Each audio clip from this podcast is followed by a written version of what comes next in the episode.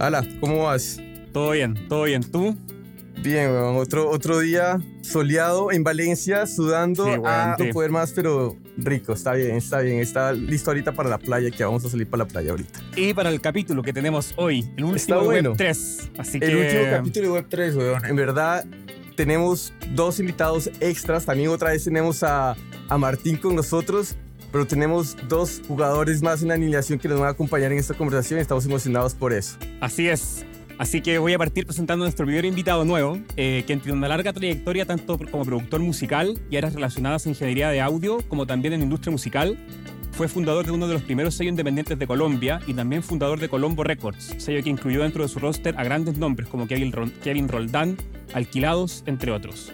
Trabajó también nueve años en Soundmind, que es una compañía de producción musical que cuenta con créditos en series como El Chapo, Silicon Valley, Game of Thrones, entre otras.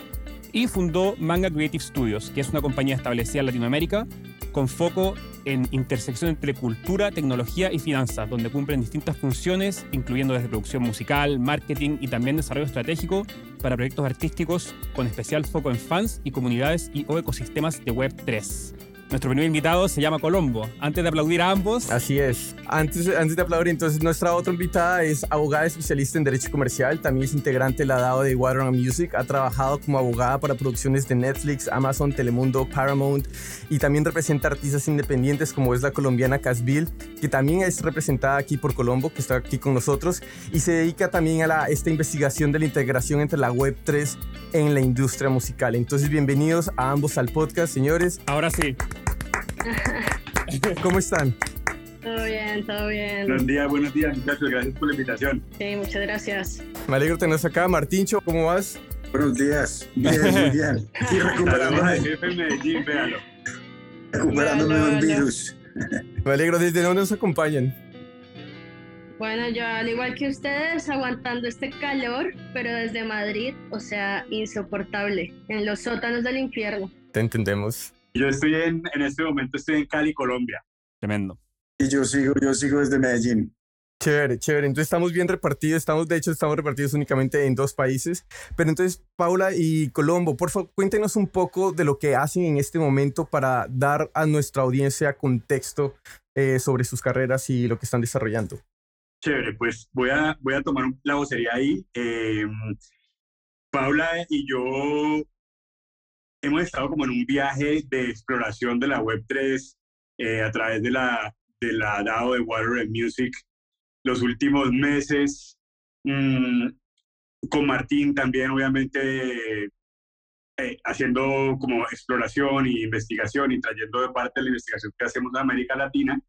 Eh, como para sintetizarlo es estudiar la tecnología que está saliendo ahorita, eh, entenderla, porque es complicada de entender, hay que pasar horas de vuelo en la tecnología Web3 para poder eh, entender la magnitud y la dimensión de lo que estamos hablando, de lo que puede ser hacia el futuro, y bajándola a la realidad de lo que nosotros hacemos todos los días en temas de manejo artístico, de nuestra participación en el ecosistema del desarrollo de artistas, de la generación de propiedad intelectual musical y, mm, y activarlas, básicamente, eh, aprenderlas y bajarlas a la, al, al mundo real y activarlas. Sí, sí, agregando lo que, lo que dice Colombo, realmente este trabajo ha sido esa construcción de puentes que debe haber entre las industrias creativas, la tecnología, toda la parte legal, financiera, dentro de estos nuevos desarrollos y esta nueva forma de, de desarrollar negocios. Entonces hemos básicamente trabajado en eso y encontrando la aplicabilidad a lo que hay ahora. Y pegándome un poco de lo que decías, Colombo, en un momento que es como tan vasto todo esto, eh, devolviéndome un poco a lo que estábamos hablando en el capítulo 1, en un momento con Martín, que estábamos diciendo que la Web3 estaba desbloqueando una conexión más directa y transparente entre artista y audiencia, una conexión que siempre había, pero simplemente se desbloqueó como un nuevo nivel. Y ahora con la Web3, que estamos con todos esos de los NFTs, que eh, tienen todas estas como utilidades o beneficios, tanto funcionales, emocionales, económicos, fuera y dentro del espacio del blockchain, hay un concepto que me llamó mucho la atención, que es un concepto de propiedad que nunca lo había escuchado y quería, quería que abordemos un poco sobre eso y que nos expliquen más sobre esto, que es el concepto del Airsats Ownership o propiedad digital artificial. Entonces, ¿qué significa esto para mí, yo dueño de un NFT, que yo tenga una propiedad digital artificial? Bueno, no, no sé si puedo tomar yo la palabra, pero Sí, te, por te- te favor. lo explico desde, desde- a ver, cuando llegamos a este concepto, no es un concepto tan usado, realmente es algo, algo muy nuevo. O sea, yo te lo digo que desde el mundo jurídico estamos quedados. Falta mucho desarrollo porque, a ver, los abogados son muy puristas y todo lo tradicional y estas nuevas tecnologías hasta ahora se están haciendo todos los desarrollos en cuanto a legislación, pero desde el tema académico y intentando pues aplicarlo a lo que hay en este momento. Cuando llegamos a, a este concepto, de hecho fue, fue en el grupo que, que preguntaron y, y yo que como, carajo, no sé, no sé, no sé qué es, o sea, entre tantas cosas que he estudiado y he visto, no, no lo sé. Pero después de, de hacer una, una investigación y entender un poco el contexto y relacionarlo con lo que son los NFTs, con lo que son los, los assets digitales, te lo voy a explicar muy sencillo. O sea, te voy a poner como un ejemplo de la vida real. Cuando tú vas a comprar una casa, tú tienes tu escritura y te dan tu casa. ¿Sabes? En este tipo de propiedad, tú no solamente, o sea, en la propiedad, en la Ownership, tú lo que tienes realmente es algo, un documento que dice que tú eres dueño. No es como cuando tú compras la casa, que tú tienes tu documento y tienes tu casa, tienes el bien físico. Acá tú tienes un papel, tienes un contrato dentro de la blockchain que dice, listo, tú eres el dueño y tú eres el dueño de esto, pero realmente no eres el dueño real de la cosa de la cosa material, de un dibujo. Tú no eres realmente el dueño de la canción. Tú eres dueño de un asset digital que te va a dar ciertos beneficios, ciertos derechos, ciertos réditos. Entonces aquí vemos esos NFTs a los cuales, los cuales tú puedes tener beneficios adicionales, como pertenecer a comunidades, como lo que hicimos con Colombo y Casbel, como puedes tener la opción de tener un concierto del artista. Pero como tal, por decirlo más sencillo, es una propiedad artificial donde hay algo que dice que tú eres dueño por contrato, pero realmente no eres dueño de la cosa original. Como del, de, ese, de la propiedad intelectual. Sí, exacto. O sea, como la referencia al asset digital mismo, como dijo Paula, creo que ese es como el concepto clave. Más que Exacto. como. Em, y, quería pasar un poco, justamente, que, que decías que el mundo jurídico está un poco quedado. Andrés también dijo en la introducción como que trabajan en, en bajar esto al mundo real, que me parece una muy buena forma de ponerlo. Hay muchos miedos hoy en día, justamente por eso, porque hay falta de regulación en aspectos financieros, falta de responsabilidad. O sea, como Paula decía, tú eres dueño de este asset, pero ¿hasta dónde respondes si es que ese asset no sé, se cancela un concierto, quién responde por eso, etcétera. Entonces, bueno, ni hablar también de toda la especulación que hay detrás de todo este tipo de activos. Entonces, quería preguntarles un poco cómo han visto ustedes que se han ido solucionando estos tipos de problemas, como de incertidumbre en general. Bueno, re- realmente yo como abogada, como lo he visto, a pesar de que estamos dentro de un mundo de la Web3 donde estamos intentando eliminar todo este tema tradicional y centralizado, es difícil. Y nos encontramos entonces ahorita con el problema de la territorialidad, como decimos, eh, en, en el ámbito jurídico. Porque es que, a ver, acá tú estás celebrando negocios con, parte, con gente de cualquier parte del mundo. Y el creador de, de ese asset digital puede estar, no sé, en Japón. Te lo vendió alguien en España, pero tú estás en Estados Unidos. Entonces llega, llega a ser bastante complicado, pero digamos que los abogados en este momento lo que estamos haciendo es partiendo de la investigación y, y viendo las experiencias, viendo las experiencias, qué problemas hay y a través de eso eh, desarrollar estas estructuras tecnológicas para que se cree la confianza. Entonces, ya no existe sola, obviamente siempre va a estar la voluntad humana, que igual partimos de un principio de la confianza, pero hay un elemento tecnológico que nos permite y nos asegura como hey, si yo recibo este dinero, tú realmente vas a ser el dueño, tú realmente vas a recibir eh, esa propiedad. No queda así como el, en el mundo tradicional que, bueno, yo ya pagué y, y, ahora, ¿y ahora qué? Igual, implementando acuerdos entre las partes, eso es fundamental y lo veo también como un tema de educación, ¿sabes? Eh, sobre todo en el mundo artístico. Yo quiero meter la, la, cucharada ahí. Eh, hay que ser conscientes que los contratos inteligentes no son contratos reales. O sea, es un término que tiene potencial a futuro para automatizar procesos que pueden ser automatizados, pero que realmente como, digamos, que como el término contrato inteligente no tiene validez como contrato. Por eso es que eh, Paula menciona que gran parte del trabajo es poder hacer los puentes entre los dos conceptos. Entonces, en todo caso, el contrato inteligente va a ser respaldado por un contrato escrito que puede ir, digamos, que codificado dentro de los parámetros del contrato inteligente, pero el respaldo real en este momento es el contrato escrito entre las partes. Entonces hay que tener con, eh, digamos, que eso muy presente. El tema de que son inteligentes, sí, todavía no son tan inteligentes, pero... Tan inteligentes como la inteligencia artificial. Hay que ayudarles un poco pero, pero ahí van.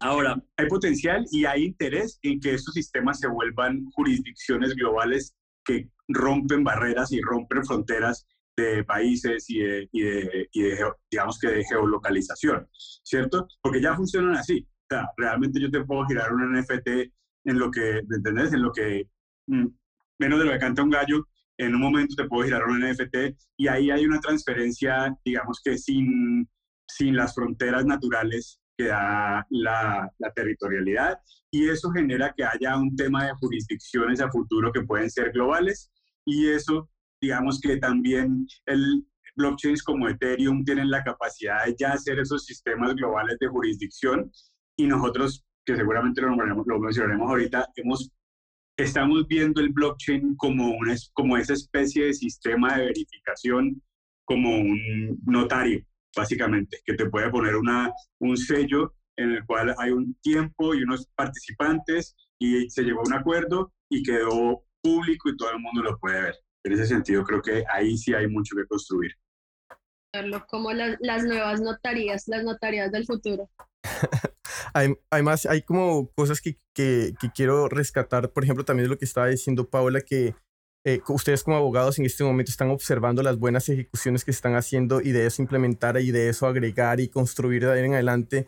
Y de hecho, si no fue esta semana o la semana pasada, bueno, para el momento que salga este capítulo van a ser como hace tres semanas ya, pero de hecho en Water Music hace poquito sacaron una como de las buenas prácticas que se están en, en este momento implementando con todos esos smart contracts que están pasando tanto que son muy pequeñas, pero se me hacen que son muy prácticas estas pequeñas sugerencias porque hablan sobre, ok, eh, para todas aquellas personas que compraron un NFT, tengan, asegúrense como ustedes, equipo de artistas, que tengan un email dedicado para que esas personas tengan un contacto directo de navegación, no solo para el proceso de educación y adquisición del NFT y todo lo que viene al respecto, sino para saber también cómo se pueden llegar a involucrar un poco más.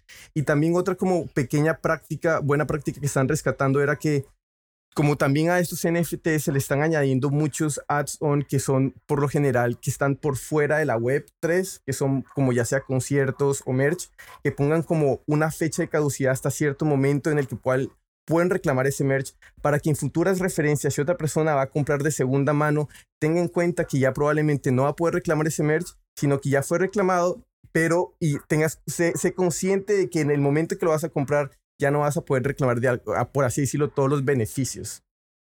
Sí, sí, claro, mira, yo, yo creo que es, las buenas prácticas también son un tema de, de educación, desde el artista hasta quien en verdad se interesa por adquirir estos NFTs y es un coleccionista. Y tú tienes que saber realmente qué estás adquiriendo, qué, qué beneficio puedes tener, igual como artista. Tú tienes que saber qué es lo que estás dando, qué derechos estás dando. Y ahí es clave ser supremamente claros hasta dónde va ese derecho, que muchos artistas no lo hacen. Y, y, eso, en eso está también el tema de la educación. Yo decirle a mis comunidades, a mis fans, como, ve, tú vas a tener esto, pero vas a tener este, este, este beneficio. Tú no puedes ampliar mi canción, no vas a poder hacer un remix, mejor dicho. Pero es un tema de educación, de ser claros y de poner esos límites claros. Y justamente ahora, Paula, que hablas como de, educación y de saber qué estás comprando, porque es, clave, sobre todo en la música. Un fonograma tiene tantos derechos de lo que dices tú, un remix, tiene performance, tiene mechanicals, tiene sync, el master, la canción, etc. Entonces, em, en Warner Music mencionan mucho que muchos NFTs en el fondo estaban como fallando, entre comillas, por omisión, que lo que le llamaban ellos omisión es que no se aclaraba lo suficientemente bien qué derechos justamente te otorgaba este NFT. Entonces yo quería preguntarle a ustedes como ¿Creen que como el, primer desafío está, o principalmente estamos fallando como porque en el NFT mismo no estamos especificando bien los derechos a los que se pueden acceder, o en realidad, como decía Paula, tenemos un problema que viene de más atrás, que es que es necesario educar mucho más en realidad a todo el mundo, quizás. Quizás la industria en sí todavía no está preparada para tener, digamos, entender lo que significa comprar un mechanical, entender o tener acceso a mechanical royalties. Como que no estamos preparados quizás todavía ni siquiera para eso. No sé cómo lo ven si es que creen que es un problema más como de que podamos solucionar a través de especificar mejor en los NFTs o en realidad falta todavía toda esa educación respecto a industria, eh, sistemas de pago, etcétera. Que dice Colombo, yo, yo digo que falta, falta bastante educación también desde el conocimiento del artista sobre qué derechos hay dentro de un fonograma también, porque se ha visto bastante.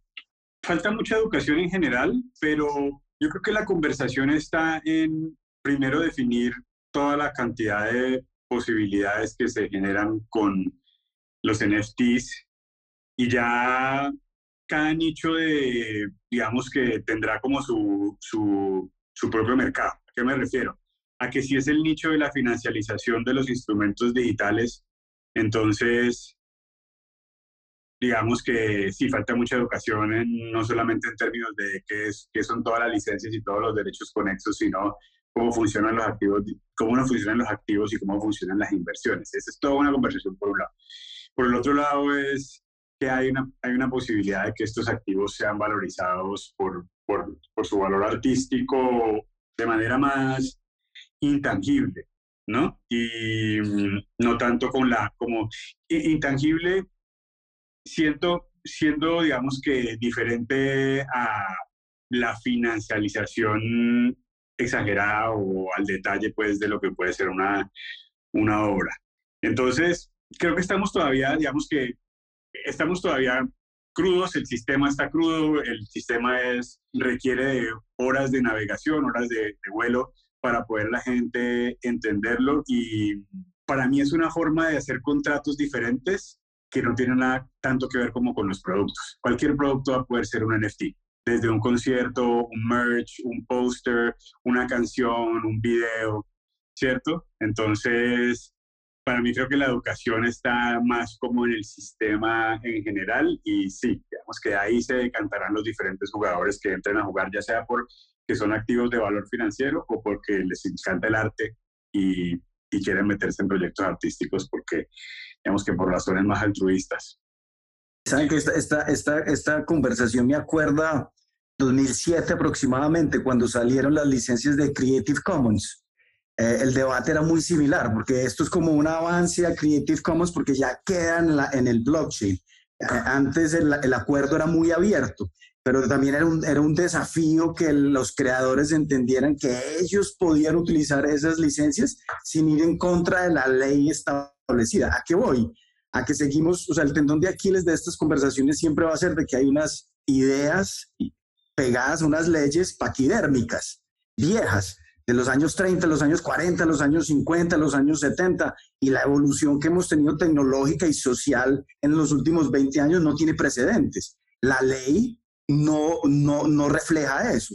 Eh, el creador de Creative Commons, que era, si me acabo de olvidar ahorita el nombre de él, Lawrence Lessig, en su libro de, de, Cultura Libre, evidencia lo, o sea, lo, lo, mal administrado que estamos en leyes. O sea, las leyes son paquidérmicas, o sea, necesitamos hacer un update cultural en las leyes porque las leyes atrancan y, y, y, y, pues no dejan que la innovación realmente florezca de una manera más ecosistémica. Como se están protegiendo industrias, pues para eso está la ley. La ley está ahí para proteger unas industrias establecidas. Sí, sí, estoy totalmente de acuerdo contigo, Martín. Y es que analicemos que el tema legal es, es local realmente. Y acá nos estamos enfrentando ante algo que es global y asimismo debería haber una legislación global para que luego no tengamos estos problemas de, bueno, pero ¿qué ley aplico? E, el mundo y este mundo que estamos intentando eh, aplicar es uno solo. Es una jurisdicción global. Es, una jurisdicción. global. No, no hay fronteras, no debería haber este problema de jurisdicciones. Debería haber una sola legislación que me permita navegar y que sea algo actual. Es que nosotros miramos las leyes de derechos de autor, digamos en Colombia, y son leyes viejísimas. Y, son, además son regionales. Y, además son, regionales. Eh, o sea, ya, cuando tú estás en Estados Unidos o en Europa, te cambia el panorama completamente también. Entonces, es hacer algo global. Y esto yo creo que es en verdad, va a ser un proceso largo, pero por lo menos yo siento que ya se está empezando por algo y que ya es tema de conversación dentro del mundo jurídico. Totalmente, creo que de hecho como que todos queremos esa centralización, creo que es, como lo, en verdad sería como lo óptimo, eh, sin duda, sin duda alguna, pero eh, de hecho esto me recuerda a un, tweet que leí en uno de los documentos de Warner Music de, no me acuerdo el nombre de la persona, pero que decía que estaban tratando de hacer una aplicación de Web3 y, digamos, eh, a las PROs, para hacer contratos inteligentes con las Performance Right Organizations y se toparon con un problema muy grande de burocracia, de que obviamente hay muchas organizaciones que no van a querer que esto sea así. Eh, no quiero nombrar ninguna porque tampoco sé en realidad, pero eso es lo que decía el tweet, más o menos, y hace referencia a muchos problemas de burocracia, de tratar de conseguir en realidad la información, los datos, quién tiene los derechos de qué cosa, etc. Entonces, por un lado, vamos a tener ese reto como industria, que es tratar con toda esta burocracia, y por el otro, vamos a tener que, en realidad, tenemos un problema real también con la metadata misma, que es como crear esa metadata. Entonces, eh, quería preguntarles a ustedes, ¿cuál creen de estos dos retos tiene más urgencia eh, y cómo podemos avanzar en estos?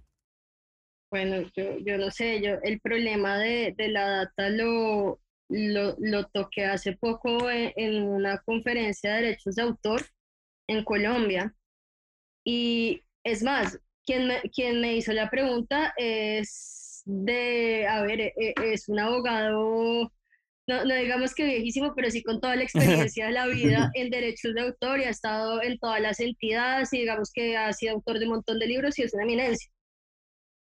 Y nosotros sabemos que sociedades de gestión colectiva es muy difícil ese recaudo, es muy difícil la transparencia en la data misma. Y decíamos, si tuviéramos la, la transparencia y los datos exactos, poder aplicar el blockchain a un reparto de, regalías nos, nos daría esa transparencia que quieren los artistas. Y esa plata, porque sería un libro contable transparente y me va a dar la información que es, pero ¿cómo voy a sacar esa data transparente sin que sea alterada por algún funcionario? Entonces, complicado. Digamos que la conversación siempre vuelve ahí, que la tecnología es, una, es un método de resolver problemas, pero lo que hay es un problema humano. El problema siempre es, digamos que generalmente es humano, ¿no? Entonces, ¿cómo ponemos a todo el mundo en la misma, en, la misma sintonía? Pues ahí, ahí el reto, ¿no? Y eso creo que obviamente no se va a dar de un momento a otro, sino que es un proceso.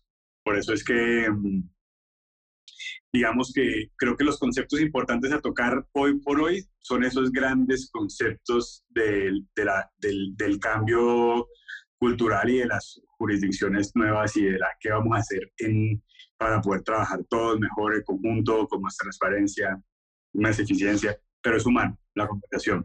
Sí, sí, realmente las herramientas pueden estar, pero si vamos a tener siempre la intervención humana es ¿quién, quién va a soltar esa información como con esa transparencia, con esa tranquilidad? Lo, lo, más interesante de la Web3 en este momento es que temas que se evidenciaron con Napster en la Web2, perdón, en la web 1, en la web 2 con Spotify, ahorita que están también supremamente claros.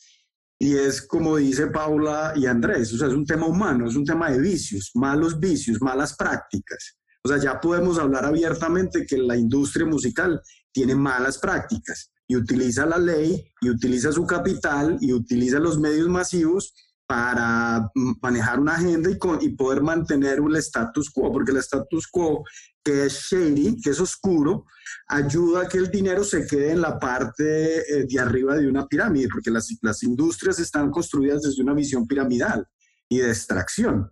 Eh, ahorita, pues, eh, esos temas grandes hay que hablarlos no solamente, pues, de teóricos, sino también éticos y morales. O sea, porque la tecnología está ahí, la tecnología es neutral. La tecnología, la tecnología puede solucionar muchos problemas, pero si no solucionamos el software nuestro, nuestra, nuestra, nuestra, nuestra ética y nuestra moral, pues vamos, lo único que vamos a hacer es replicar los vicios anteriores. Sin embargo, creo que lugares como Water Music, que eso es lo, me parece que es lo más interesante y central en estas, en estas conversaciones de este podcast, es que es un espacio donde personas como Andrés, como Paula, como yo, que estamos en diferentes momentos de nuestras carreras eh, eh, eh, profesionales, podemos entrar a dialogar globalmente y poner a prueba esas hipótesis de cómo podemos construir una industria eh, que se preocupe por un ecosistema, que realmente haya un progreso y que la tecnología ayude a que se mejoren las relaciones. Si las relaciones, si todas las relaciones se pueden mejorar, pues vamos a potencializar la creación de capital. Y si, y si, la, y si potencializamos la creación de capital, pues todo el mundo progresa.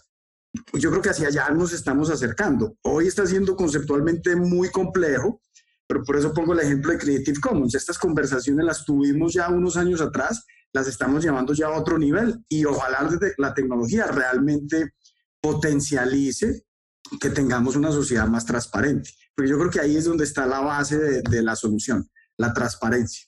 Además, yo creo que viene a un concepto que es muy interesante y bien chévere, que es que está manejando la Web3 y es esta como relación de comunidad.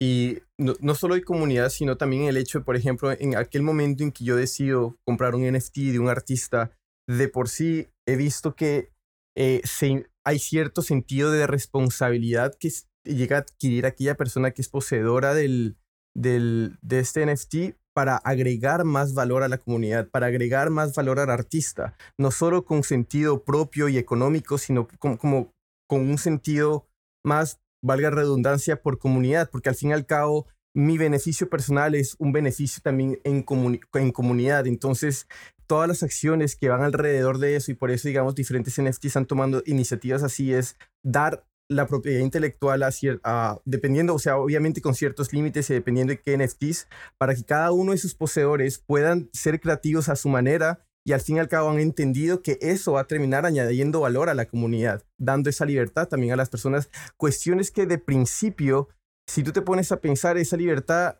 a la industria musical le costó mucho en un momento a, adoptar. Entonces, la Web3 está viniendo con todos estos tipos de conceptos que de por sí son bien disruptivos a un sistema o a una industria que está todavía muy rígida, con reglas que vienen de hace años y años y años. Es verdad es verdad. Sí, yo creo que, yo creo que mm, para ser absolutamente transparente, el tema de Creative Commons es un tema que tiene todavía una larga discusión porque eh, es territorio difícil de navegar, ¿no? Mm, sobre todo cuando vos crees que tu propiedad intelectual es muy valiosa, ¿no? De repente si vos crees más en la eh, todo tiene que ver con el perfil del, del, artista y el creador, ¿cierto? De repente si es un creador más de volumen, no sé cuáles son las características, pero el tema de Creative Commons es un tema que es una discusión importantísima, que los NFTs traen como esa, digamos que ese aire, porque uno no, a veces no entiende los términos y condiciones de las páginas, de los marketplaces, y como hay ese vacío gris, no se sabe si ¿Qué está pasando con la propiedad intelectual cuando se pone en un blockchain? ¿Automáticamente queda liberada de derechos? Creo que no, realmente no. Realmente, o por lo menos así lo vemos nosotros, ¿no? Realmente nosotros sencillamente estamos utilizando el blockchain para estampar ciertas cosas. De, de, nuevo, como una notaría para estampar eh, cosas en tiempo y, y, digamos que acuerdos. Pero, pero sí, digamos que los usos pueden ser muchísimos y estoy llegando un poco aquí con lo que estabas, estábamos hablando, pero el, em, el tema de Creative Commons puede sacar, digamos que, destrabar muchas cosas de los manejos grises, ¿cierto? De esa, de esa necesidad de tener un black box de, de, derechos, por ejemplo, una caja negra de derechos en, las, en los publishers o en los PROs, tantas platas y tantas prácticas oscuras, creo que, que Creative Commons pues va, va como a proponer nuevas soluciones para la digamos que para la transparencia de los procesos de, de manejo de propiedad intelectual. Pero es miedoso y, ese, y ahí es donde yo creo que se parte el, el artista Web3 nativo que es capaz de incursionar en el mundo de estos nuevos contratos con la, digamos con la confianza de que esas decisiones que se están tomando son, van a ayudar o por lo menos van a ser eh, propias de ellos en cuanto al manejo de los derechos y la automatización de los contratos. Y ahorita mencionas cosas interesantes porque, o sea, creo que todo eso siempre termina abriendo espacio a la innovación, ¿no es cierto? Entonces quería preguntarles como ustedes que ven de oportunidad en innovación. Por ejemplo, la otra estaba leyendo que esto de la Web3 está abriendo un campo gigantesco para la innovación, ya sea en el streaming o ya sea, digamos, en el campo de la contabilidad que estábamos hablando en este, en este momento. Por ejemplo, vi, estaba leyendo sobre un caso que se llamaba Camp que tenían unos NFTs, tenían como 21 mil NFTs, 20 mil fueron vendidos como a la gente, tanto como nosotros que en dado caso que queríamos apoyar, pero los mil restantes lo que quisieron hacer fue únicamente para aquellos que fueron contribuyentes al proyecto y se podían intercambiar estos splits porque estos mil representaban el 100% como de los stakeholders que al fin y al cabo ellos lo nombraron como supercharged NFTs infused with liquid splits. Y a lo que se referían con eso era simplemente que contenían cada NFT de esos mil NFTs que tenían únicamente para los contribuyentes 0.1% valía cada NFT entonces, pero lo único que había, además de que la propiedad era de ellos, sino que esa propiedad también era transferible. Entonces, me pareció fascinante que se hayan ido tanto a la economía para diseñar su propia economía, para hacer nuevos sistemas que funcionen dentro de la Web3. Entonces, quería preguntarles a ustedes qué ven innovación en este campo. Yo, bueno, de mi parte, viendo las nuevas aplicaciones y como lo hemos visto desde los desarrollos que hemos llevado con Colombo, yo he visto que esta es una nueva forma de, no sé cómo llamarlo y que se entienda, de figura societaria, más democrática. ¿Sabes? Es una forma de hacer empresa también y que los participantes, los, no sé, los socios realmente tengan una participación justa conforme también a sus colaboraciones. Y con sus colaboraciones, asimismo, tengan sus beneficios por el trabajo que han hecho por esa empresa. O sea, realmente lo veo también como una nueva forma de crear empresa, de tener empresa. Ya no solamente entonces que yo voy a la Cámara de Comercio y le escribo y tengo mis socios, sino que esta puede ser una forma muy transparente de hacerlo y también igual a través de, de esto pues eh, certificar la toma de decisiones a través de las votaciones, o sea, sería una participación también mucho más transparente. Eso por el, lo veo por ese lado, lo innovador. De hecho, en el mismo ejemplo de Jorge, si no me equivoco, eh, Jorge, corrígeme si me equivoco, pero ellos dividían justamente, o sea, te, parte de lo que te tocaba de, de todos los NFTs que se hacían era justamente los, los mismos colaboradores tuyos del camp votaban. En el fondo, tú votabas por ti mismo, decías, yo he aportado mucho, he aportado poco, he aportado nada. Y también los, los otros decían, eh, como que Jorge ahora dijera, Max en realidad aportó poco, aportó mucho, aportó nada. Eh, y, entre todo eso se hacía un, ponderado y se iba decidiendo como qué porcentaje te tocaba a ti de la torta total. Entonces como que es una aplicación...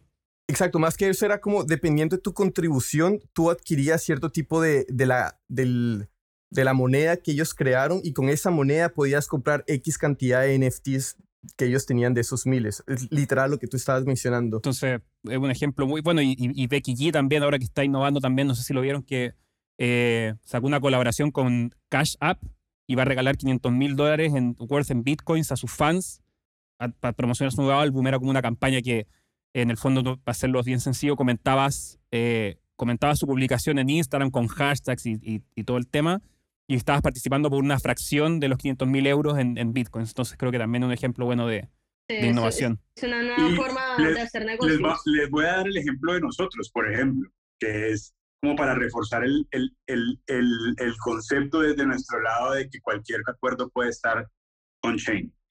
Nosotros vendemos NFTs y vendemos one-of-ones.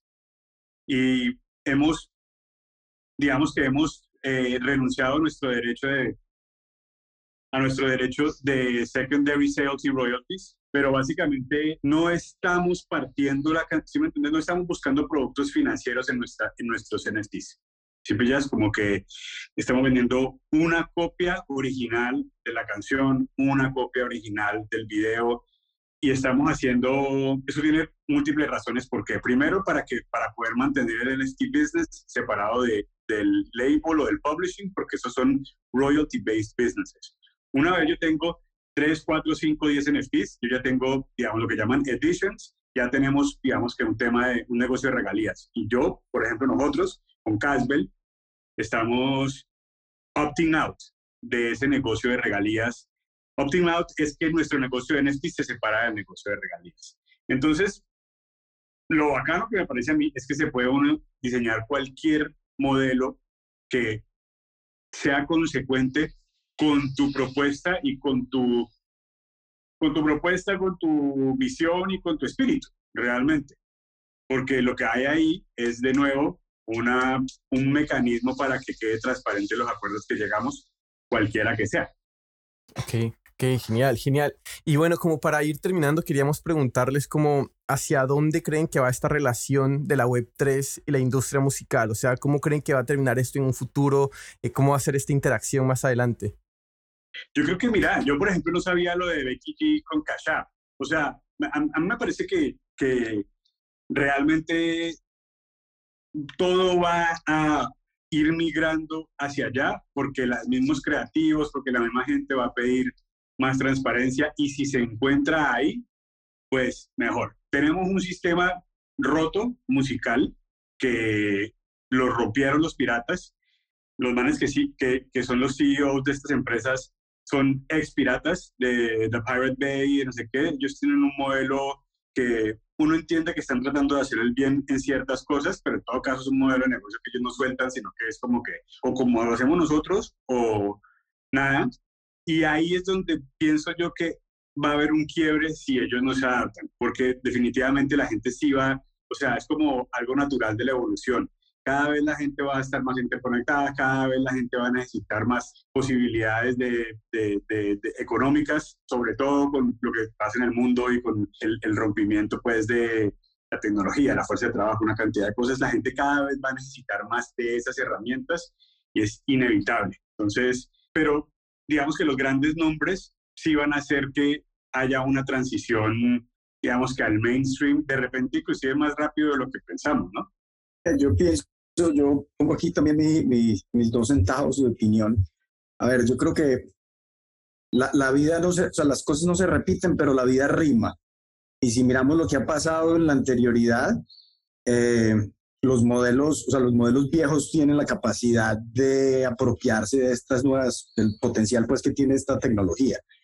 Sin embargo, está pasando algo muy interesante en este momento en el, en el mundo entero y es que tenemos sistemas tan interconectados que están colapsando los sistemas viejos. O sea, el sistema financiero tradicional basado en el dólar va a desaparecer. Puede que no mañana, pero en menos de 10 años va a desaparecer. No vamos a depender más del dólar.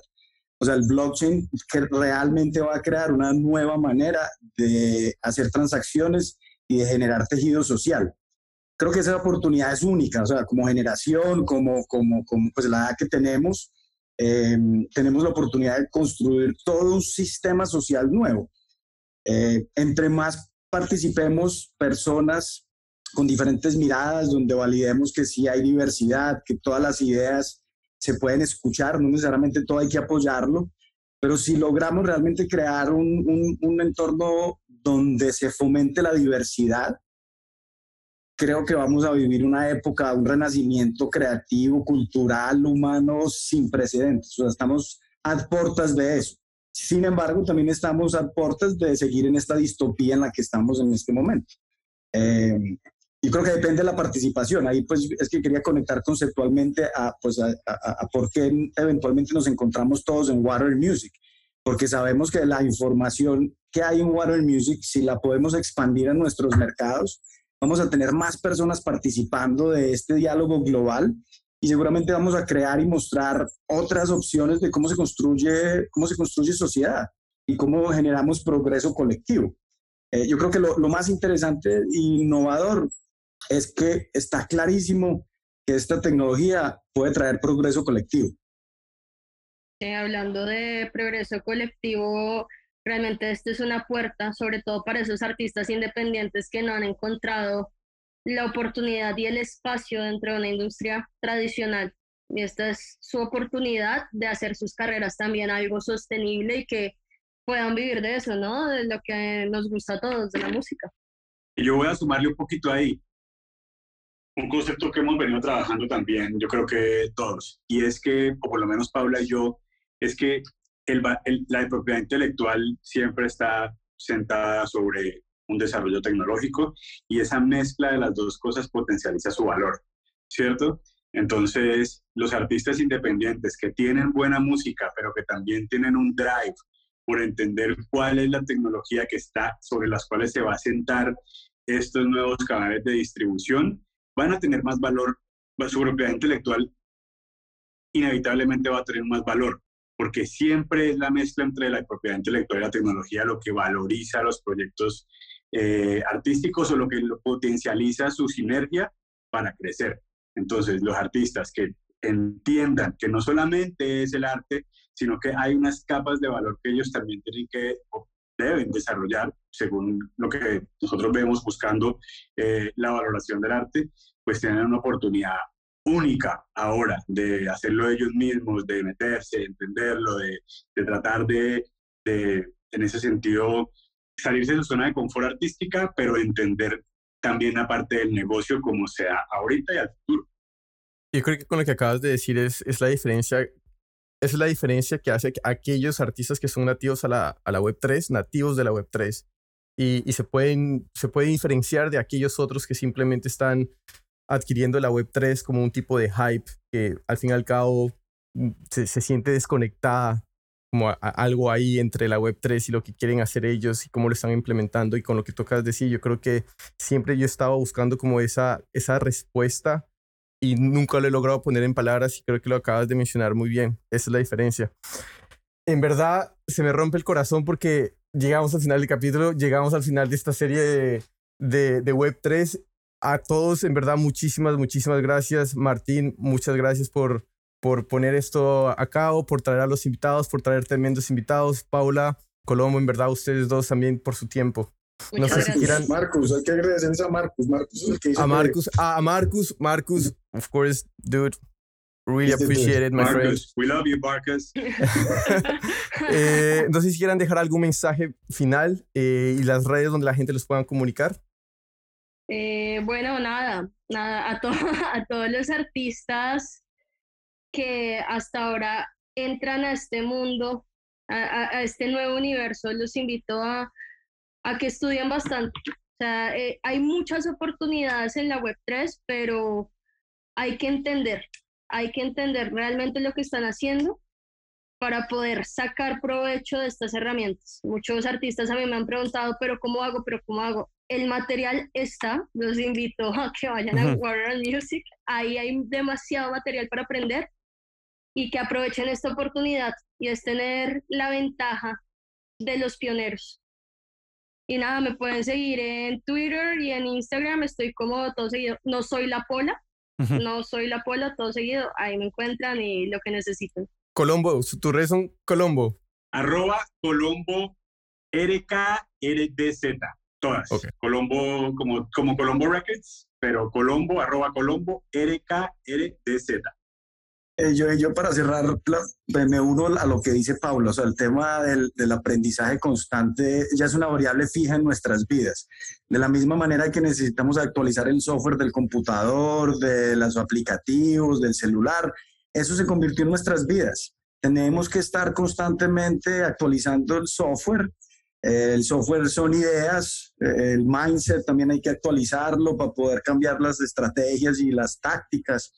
Eh, estamos en un, sí, o sea, entramos en un momento en que la humanidad va a estudiar hasta el día que se muera. Eh, tenemos que acostumbrarnos a eso. Yo creo que si estamos abiertos a estar constantemente ocupando estos espacios nuevos y aprendiendo, esa es la mejor manera de actualizar. Eh, yo creo pues que el, el, ejercicio justo, pues que nos hayamos encontrado Andrés,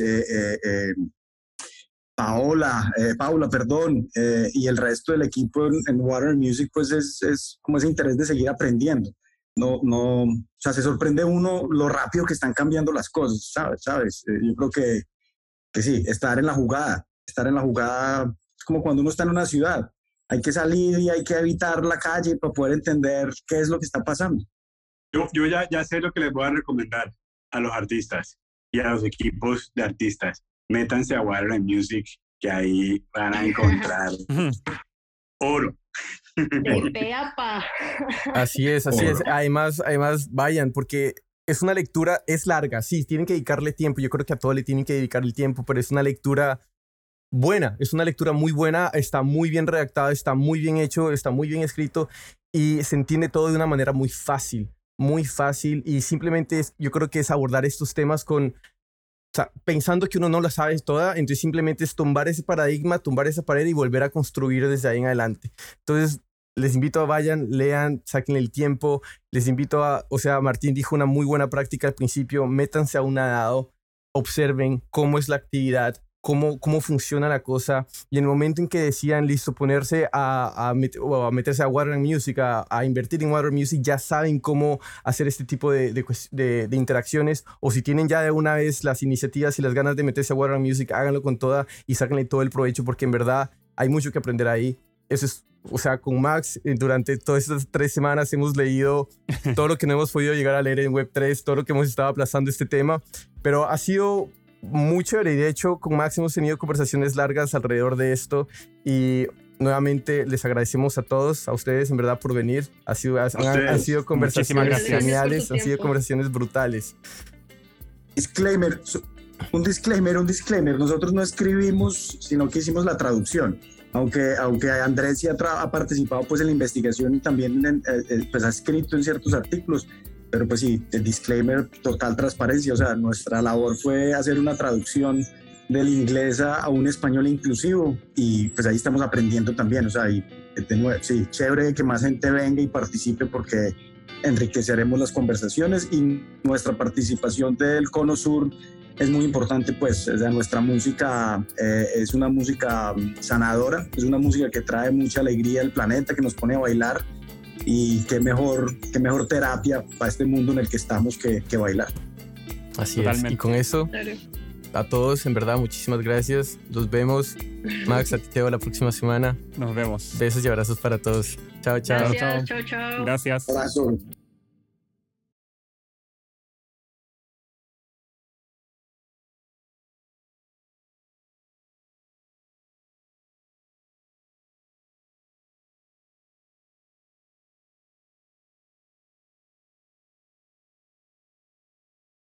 Hey, si ya llegaste hasta acá, muchas gracias por escucharnos. No te olvides de seguirnos en Spotify, Apple Music, Pandora o la plataforma digital que sea de tu preferencia. Si te gustó el capítulo, si te gusta el podcast, no olvides recomendarnos a tu grupo de amigos, colegas. Es la mejor manera y la manera más orgánica de que sigamos creciendo esta comunidad. También nos puedes encontrar en Instagram, Facebook, YouTube como 8000 kilómetros podcast y cualquier comentario, duda, sugerencia para mejorar el podcast es más que bienvenida. Nos vemos en el siguiente episodio.